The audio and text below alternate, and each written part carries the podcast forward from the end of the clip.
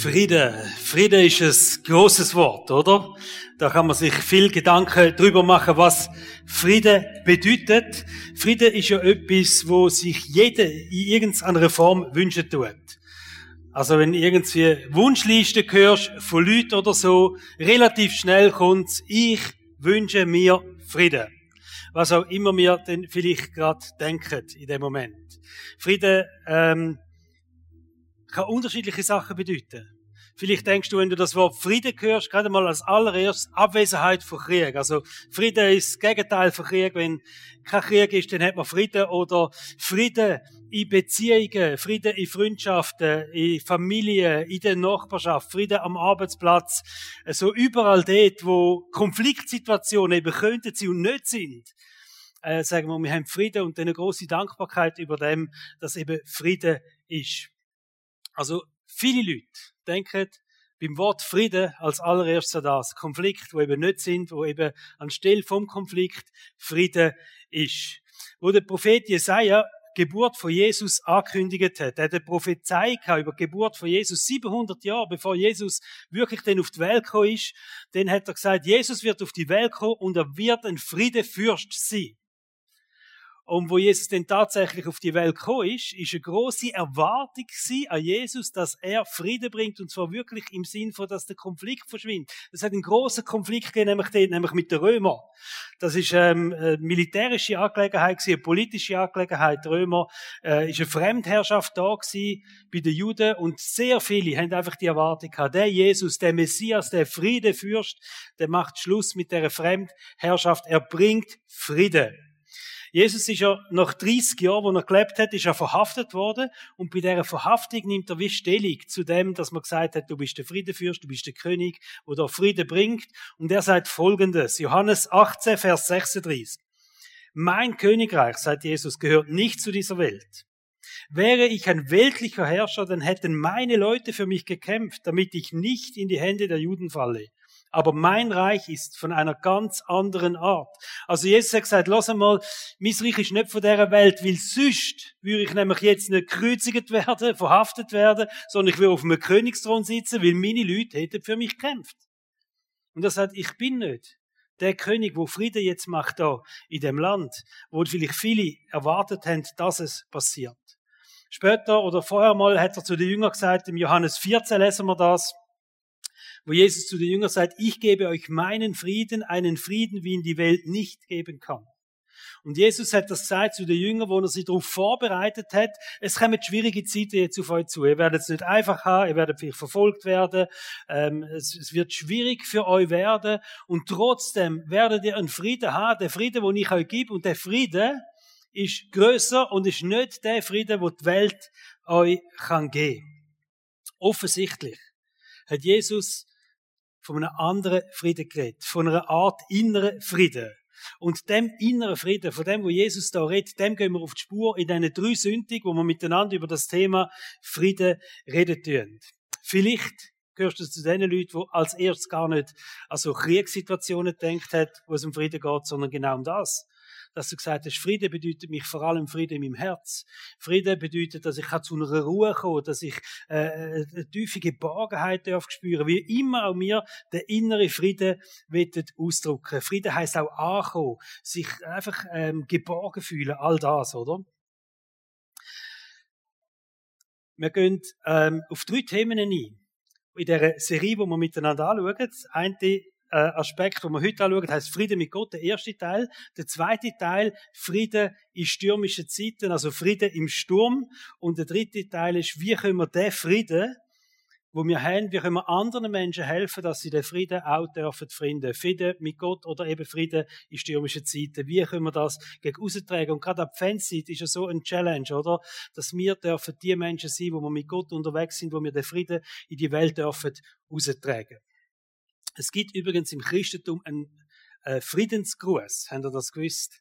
Also, Jesus hat das gesagt im Matthäus-Evangelium Kapitel 10. Wenn ihr in ein Haus eintretet, dann sagt Friede sei mit euch. Und der Paulus, der übertreibt es dann wieder mal ein bisschen und er redet nicht nur von einem Friedensgruß bei den Christen, sondern von einem Friedensgruß.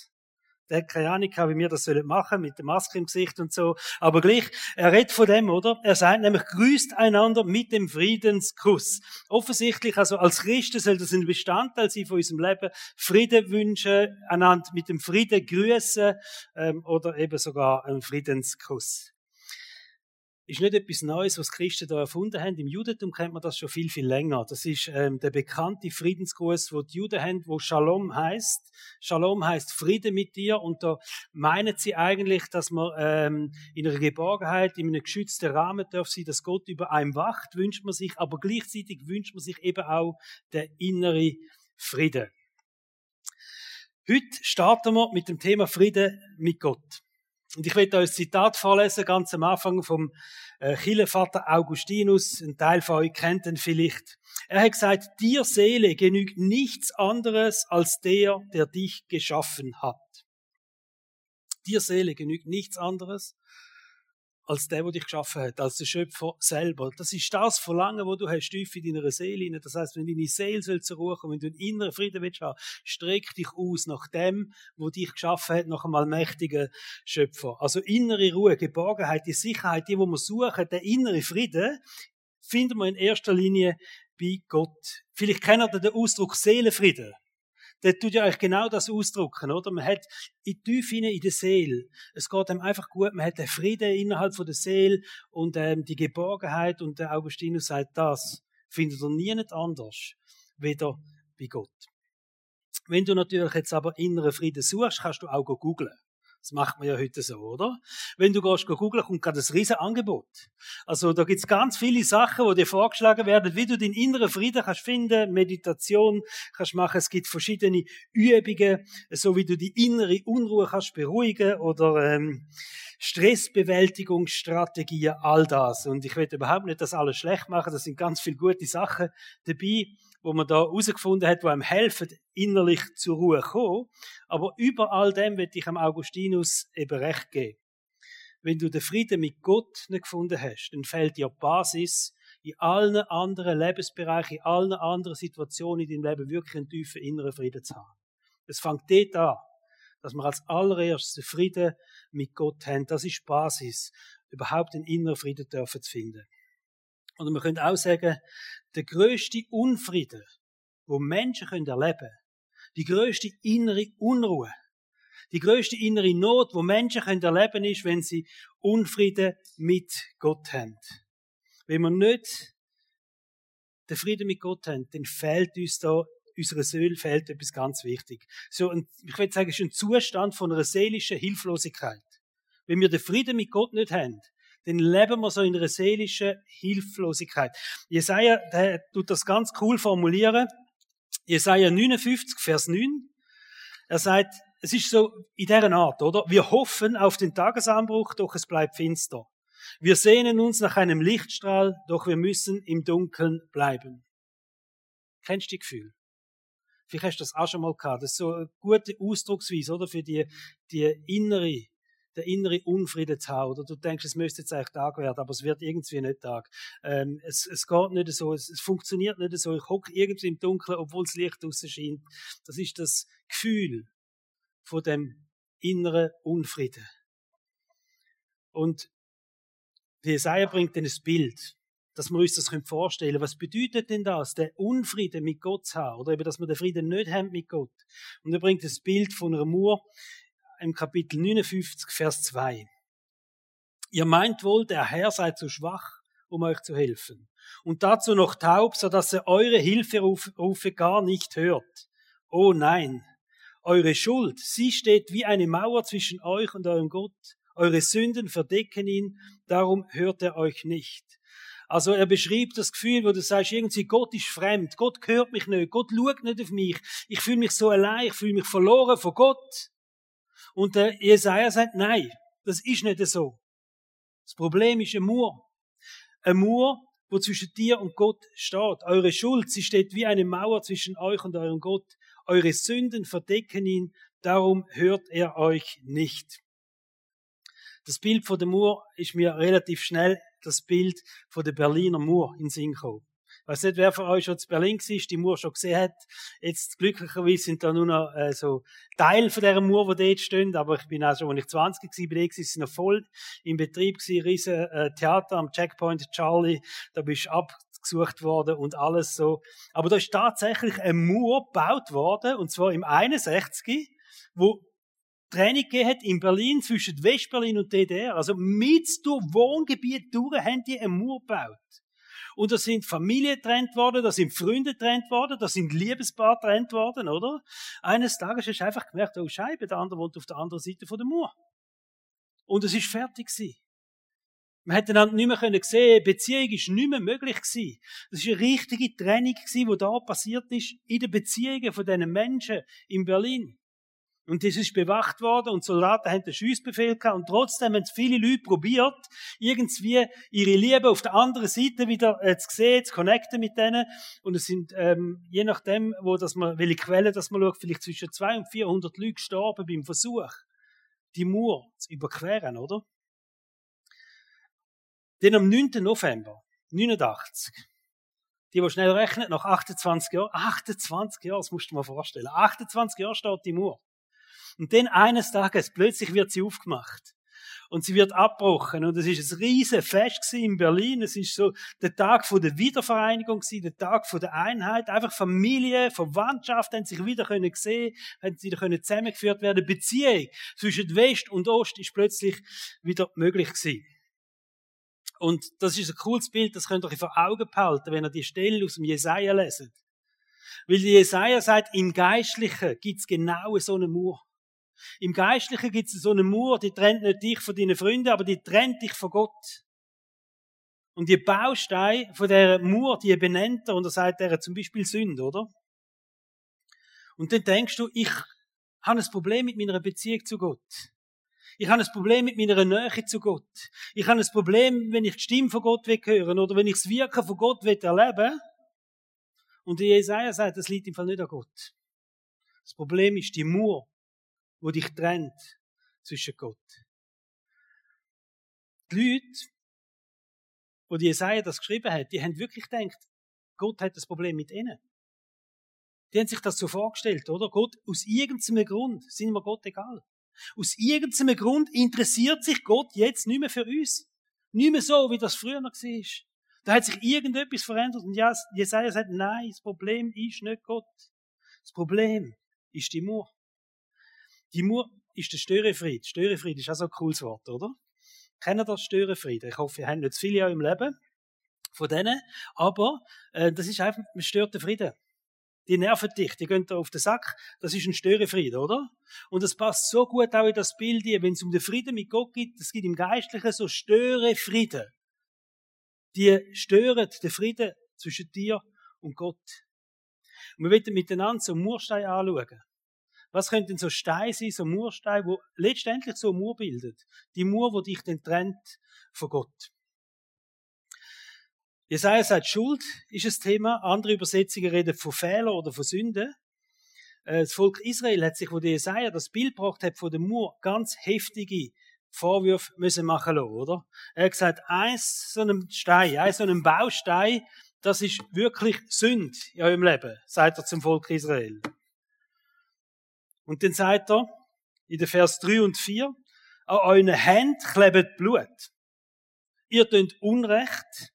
Ihr kümmert euch nicht um Gerechtigkeit. Ihr sagt nicht Wahrheit. Ihr macht falsche Anschuldigungen. Das ist eure Schuld, sagt er. Gegenüber Gott. Und dann denkst du jetzt, das super. Also so bin ich nicht, oder? An meinen Händen klebt kein Blut. Außer wenn ich mal einen Flüge vertätsche oder so, oder eine Mucke, dann ist es mein Eigenblut, ähm, in den meisten Fällen, oder? Aber sonst an meinen Händen klebt kein Blut. Und trotzdem, glaube ich, können wir ein paar von diesen Stichwörtern einfach auch aufgreifen und auf uns wirken lassen, oder? Gerechtigkeit, die er da anführt. Wir kümmern da nicht um Gerechtigkeit. Wie fest setzen wir uns für Gerechtigkeit ein? Wie fest setzen wir uns für soziale und gesellschaftliche Gerechtigkeit ein? Wort. Bleiben wir bei den Worten, auch wenn es mal nicht zu unserem Vorteil ist.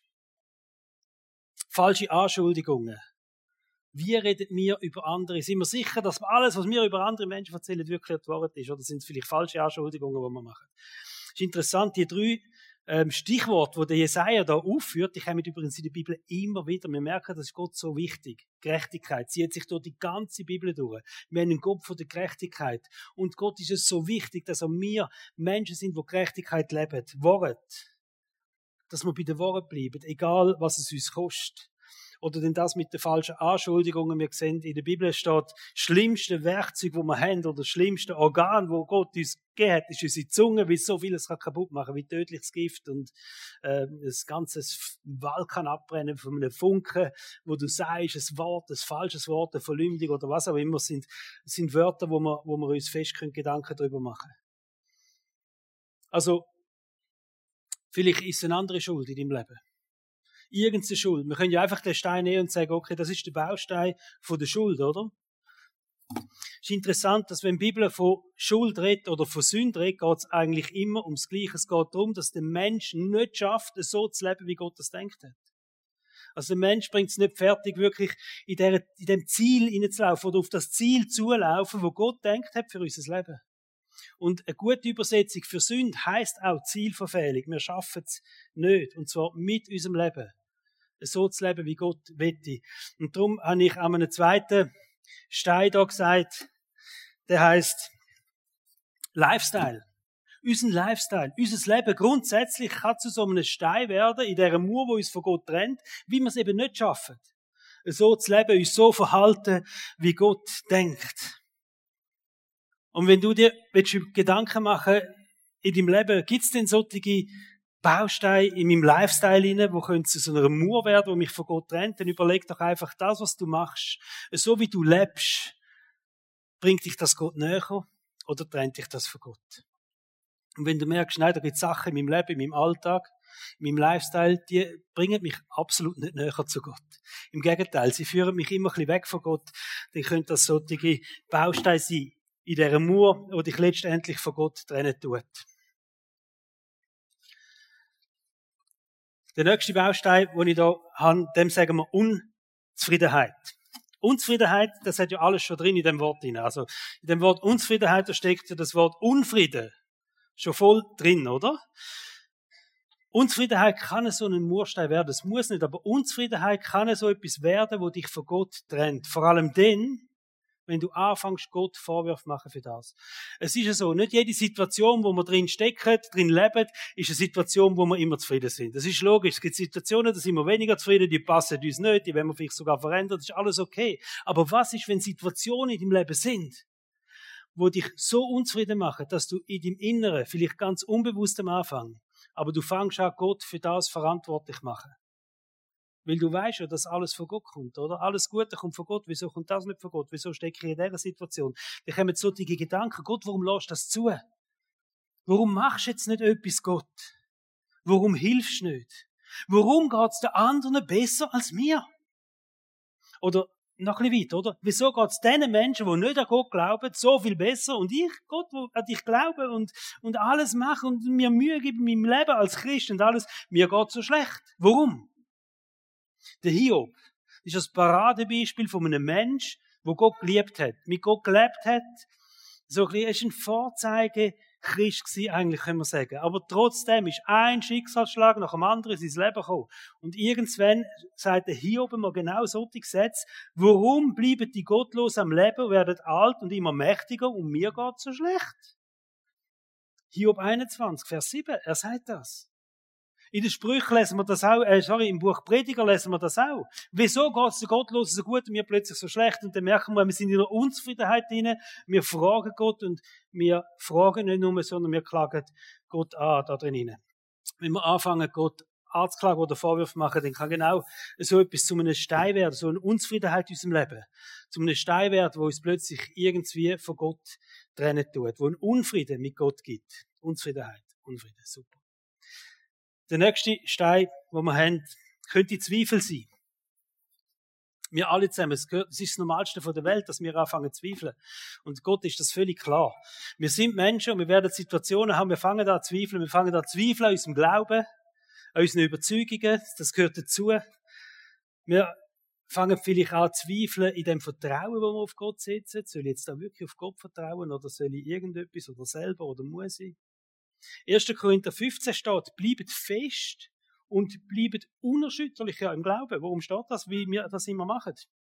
Wir neigen dazu, zum Zweifeln in gewissen Fragen. Und die Bibel sagt, hey, bleib fest, weil es kann passieren, dass du Zweifel in deinem Leben, deine unklärten Fragen, deine Probleme, die dich ein bisschen erschüttern, dass die dazu führen, dass sie zu so einem Baustein werden in dieser Mauer, wo letztendlich dich von Gott trennt, wo Distanz gibt. Und da haben wir nochmal so einen Stein, und er hat keinen Namen.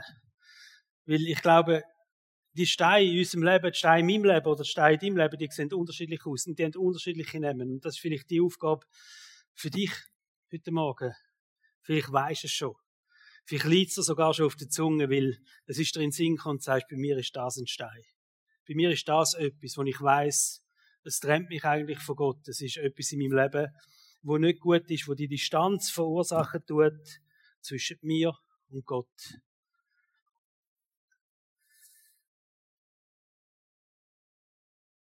In drei Wochen feiern wir Weihnachten. Und Geburt von Jesus ist eigentlich der Entscheid von Gott, Frieden zu machen mit dir. Geburt von Jesus ist der Entscheid von Gott und sagt, gegen die Mauer mache ich etwas. Die Mauer will ich nicht haben. Gott selber will das nicht. Gott selber hat nicht das Problem mit dir, hat das Problem mit der Mauer. Und der Weihnacht ist der Entscheid, wo, wo Gott gesagt hat, und ich werde Jesus auf die Erde schicken, dass die Mauer weggeht. Dass die Mauer kann verschwinden, wo Menschen und Gott trennt dass die Mauer verschwindet, wo der Frieden zwischen dir und Gott zerstört. Und Jesaja 9, ich lese die Verse jetzt vorne mal, das ist die Prophezeiung von Jesus, von seiner Geburt. Das Volk, das in der Finsternis lebt, sieht ein großes Licht. Wir können sagen, das Volk, wo eben dem Unfrieden mit Gott ist, sieht plötzlich ein großes Licht. Und da ist Geburt von Jesus gemeint. Hell strahlt es auf über denen, die ohne Hoffnung sind, wo in dem Unfrieden leben. Denn uns ist ein Kind geboren, ein Sohn ist uns geschenkt, er wird die Herrschaft übernehmen. Man nennt ihn wunderbarer Ratgeber, starker Gott, ewiger Vater, Friedefürst. Das ist der Friedefürst, Jesus, der auf die Welt gekommen ist. Jesus ist auf die Welt gekommen, um deine Mauer, deine ganz persönliche Mauer abzubrechen. Friede mit Gott ist ganz eine persönliche Angelegenheit zwischen dir und Gott.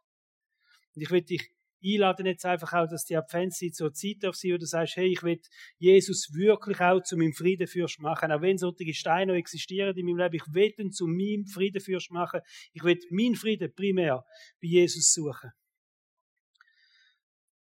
Jesaja 43, Vers 4 steht, wie Gott sagt, ich werde euch alles vergeben um meinetwillen. Da steht es nochmal. Also es geht nicht, versteht, Jesus selber leidet auch, Gott leidet auch, dass die Mutter dazwischen steht. Und darum sagt, sagt Gott, ich werde euch alles vergeben um meinetwillen. Nur schon wegen mir, sagt Gott, will ich das kaum aushalten. Wenn die Distanz da ist zwischen dir und Gott. Ich werde euch alles vergeben um meinetwillen. Ich werde euch alle Vergehen für immer vergessen. Römer 8, Vers 1 steht nochmal genau das Gleiche im Neuen Testament. Ich werde es euch vergeben um meinetwillen und ich werde vergessen, was ihr gemacht habt. Was Jesus als Kreuz, am Kreuz gemacht hat, das ist das Friedensangebot für dich. Und das Bild nochmal von der Mur aufzugreifen. Wir, wir alle haben so ein Bild für uns, wie Jesus das Kreuz auf den Hügel von Golgatha treibt. Und wir denken, wie schwer ist das gewesen? Aber wisst ihr, was wirklich schwer war? Er hat alle die Steine getragen. In dem Moment steht in der Bibel, hat er alle die Steine von dieser Mauer genommen. Jeder einzelne von diesen Steinen, und es gibt ganz viele, oder? So unterschiedlich wir sind, und hat jeder einzelne von diesen Steinen genommen und hat ihn da das Kreuz getragen und deponiert. Das ist das, was Jesus gemacht hat. Das ist der Grund, warum die Mauer nicht mehr muss sein in unserem Leben, weil Jesus die Steine hingetragen hat. Jesaja 53 steht, doch er wurde blutig geschlagen, weil wir Gott die Treue gebrochen hatten. Wegen unserer Sünde wurde er durchbohrt, er wurde für uns bestraft. Und wir, und jetzt kommt der Hammersatz, wir haben nun Frieden mit Gott. Durch seine Wunden sind wir geheilt, weil Jesus all das an das Kreuz hat. Drum haben wir Frieden wieder mit Gott. Drum können wir wieder Frieden mit Gott haben.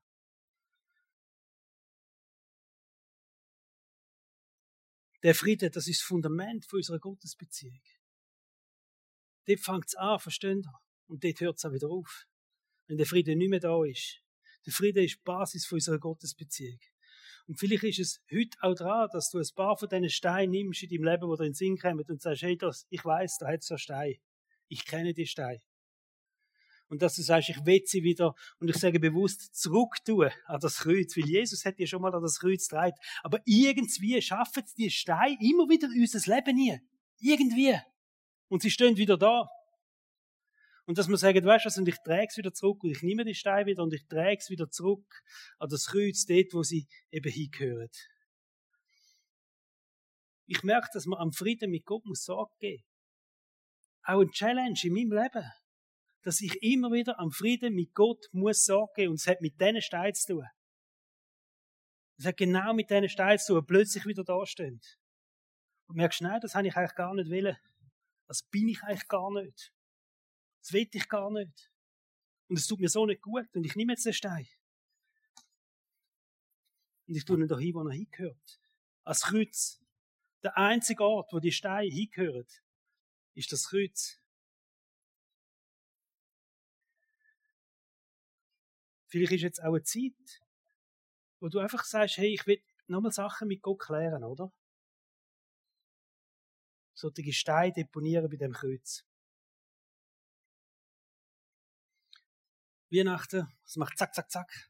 Drüber schlafen sozusagen und es ist Weihnachten. Habt ihr eure Wunschliste schon gemacht für Weihnachten? Also unsere Kids, die haben so, ähm, ähm, die machen das im Internet, WhatsApp-Gruppe. Und dort werden die Wünsche deponiert. Aber in meinem Alter weiß man, Wunschlisten sind nicht so wichtig, du kannst ja alles selber kaufen. Das ist ja selber das Portemonnaie, oder? Also, aber wir reden ja auch nicht jetzt von Wünschen, vielleicht materiellen Wünschen. Und auch bei den materiellen Wünschen geht es ja letztendlich darum, man hat auch jemand denkt, man macht jemandem Freude, oder? Aber was ist dein größter Wunsch? Und zwar dein Herzenswunsch. Was ist dein Herzenswunsch von Weihnachten? Der David, David ist schon ganz ein großer König gewesen. und er hat ja alles gehabt. Er hat Macht gehabt, er, er hat ähm, Reichtum gehabt, er hat Einfluss gehabt. Er ist bis heute so bekannter König, versteht ihr? Und er redet über seinen Herzenswunsch in der Bibel. Psalm 27 redet David über seinen Herzenswunsch. Und da steht Folgendes. Eines habe ich vom Herrn erbeten. Das ist mein tiefster Wunsch, mein tiefster Wunsch alle Tage meines Lebens im Hause des Herrn zu wohnen, um die Freundlichkeit des Herrn zu sehen und über ihn nachzudenken dort in seinem Heiligtum. Das ist mein tiefster Wunsch, sagte David.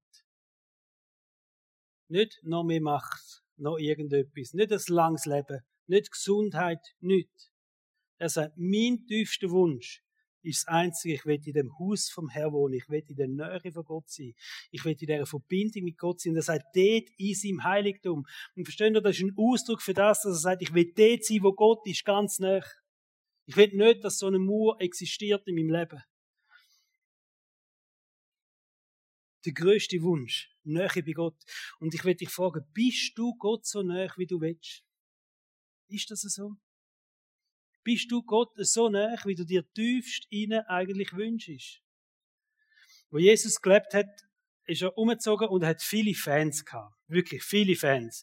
Wir lesen von Tausenden von Leuten, oder? Wo Jesus predigt hat, Tausende von Leuten haben ihm zugelassen, wenn er Wunder gemacht hat, dann sind sie ausgeflippt, haben Freude gehabt und haben gesagt, wow, was ist das für ein Mensch? Das kann nicht von Menschenhand sein, das muss Gott dahinter stecken. Also eine totale Begeisterung und sie sind ihm nachgefolgt. Fans. Tausende von Fans. Dann lesen wir, es hat aber 70 Männer gegeben. 70 Männer haben gesagt, wir wollen nicht einfach nur an diesen Happenings sein von Gott, sondern wir wollen von Jesus lernen. Und es steht in der Bibel, es hat die 70 Jünger gegeben. Männer, die gesagt haben, wir wollen von Jesus lernen. Wir wollen, dass es auf mein Leben auch abfärbt. Und aus diesen 70 Jüngern hat Jesus zwölf Jünger ausgelesen. Und mit diesen zwölf Jüngern ist er Tag und Nacht zusammen gewesen. Das sind nicht nur einfach Schüler gewesen. Mit Tag und Nacht ist er mit denen zusammen gewesen. Und von diesen zwölf Jüngern, die er Tag und Nacht zusammen war, hat es nochmal drei gegeben. Jakobus, Johannes und Petrus. Und mit denen ist Jesus unterwegs gewesen, wo ganz besondere Sachen passiert sind. Und ich würde dich fragen, bist du so nah mit Gott unterwegs, wie du willst? Ein Fan sein? Einfach so an diesen Happenings dabei sein, begeistert von dem, was Jesus macht? Sagst du, nein, ich will zu diesen Leuten gehören, die lernen von Jesus. So wie Jesus gelebt hat, das will ich auch leben können. Ich will von Jesus lernen, oder sagst du, nein, das langt mir nicht. Ich will zu diesen zwölf gehören, wo Tag und Nacht mit Jesus unterwegs sind. Ich will so nah mit Jesus unterwegs sein. Oder sagst du, nein, das langt mir nicht. Ich will zu diesen drei gehören, die auch ganz besondere Sachen mit Gott erleben. Wo auch in den ganz besonderen Moment vom Leben die Gemeinschaft mit Gott haben. Bist du so nah mit Gott unterwegs, wie du willst? Jeremia 29, Vers 13 und 14 steht, wenn ihr mich sucht, das sagt Jesus, wenn ihr mich sucht, werdet ihr mich finden. Ja, wenn ihr von ganzem Herzen nach mir fragt, will ich mich von euch finden lassen. Das verspreche ich, der Herr. Jakobus 4, Vers 8 steht, wenn wir Nähe von Gott suchen, wird sich Gott uns annähern. Verstehen ihr? Er verschließt sich nicht von uns. Es gibt Leute, die suchen Nähe von Gott hauptsächlich dann, wenn sie verzweifelt sind.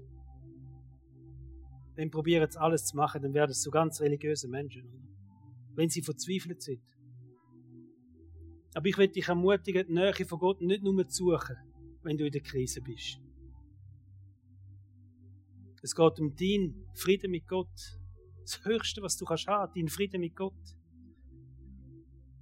Ich bin christlich aufgewachsen und ich habe alles durchgemacht, was man kann, von guten und schlechten Zeiten als Jugendlicher so, das kennen vielleicht einige von euch. Aber irgendwie das zu Gott gehören, das ist gleich immer in mir drin und das ist immer wichtig gewesen. Aber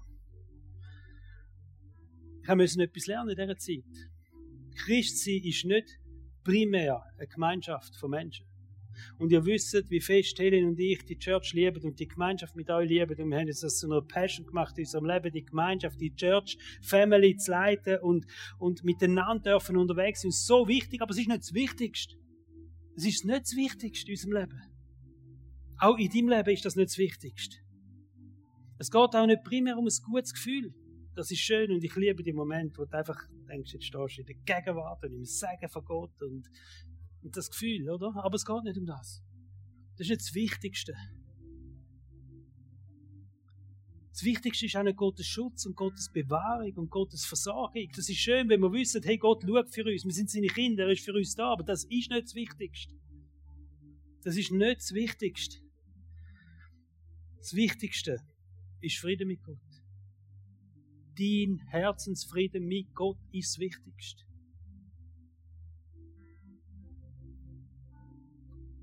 wir nehmen jetzt Abend mal miteinander. Das ist ein super Moment, dass, das da, dass wir das jetzt machen miteinander. Wir wollen das Abendmahl nehmen, auch als eine Beziehungsklärung. Und zwar ganz persönlich, jeder Einzelne seine Beziehung mit Gott nochmal klären, oder? Wo der Paulus über das Abendmahl redet, dann sagt er, prüf dein Herz wenn du das Abendmahl nimmst. 1. Korintherbrief, Kapitel 11 sagt, hey, prüf auch dein Herz, wenn du das Abendmahl nimmst. Und wir werden den Moment nutzen, uns überlegen, haben wir solche Steine, wo wir sagen, hey, die, die stehen zwischen uns und Gott ihnen, oder? Haben wir solche Steine, die so einen Mauer bilden? Und ist vielleicht ein Moment jetzt auch in dem Abendmahl in Gedanken, das machen wir in Gedanken, in die Steine das Kreuz deponieren, aber vielleicht du darfst auch hier kründeln. An das Kreuz. Das tut manchmal auch gut, oder? Einfach einen Moment auch zu haben vor dem Kreuz und sich dann bewusst sein, was für ein Privileg das ist, dass wir die Steine dürfen da wieder zurückbringen. Und dass sie nicht mehr in unserem Leben stehen, dass sie kein Anrecht haben, in unserem Leben die Trennung zu verursachen zwischen uns und Gott.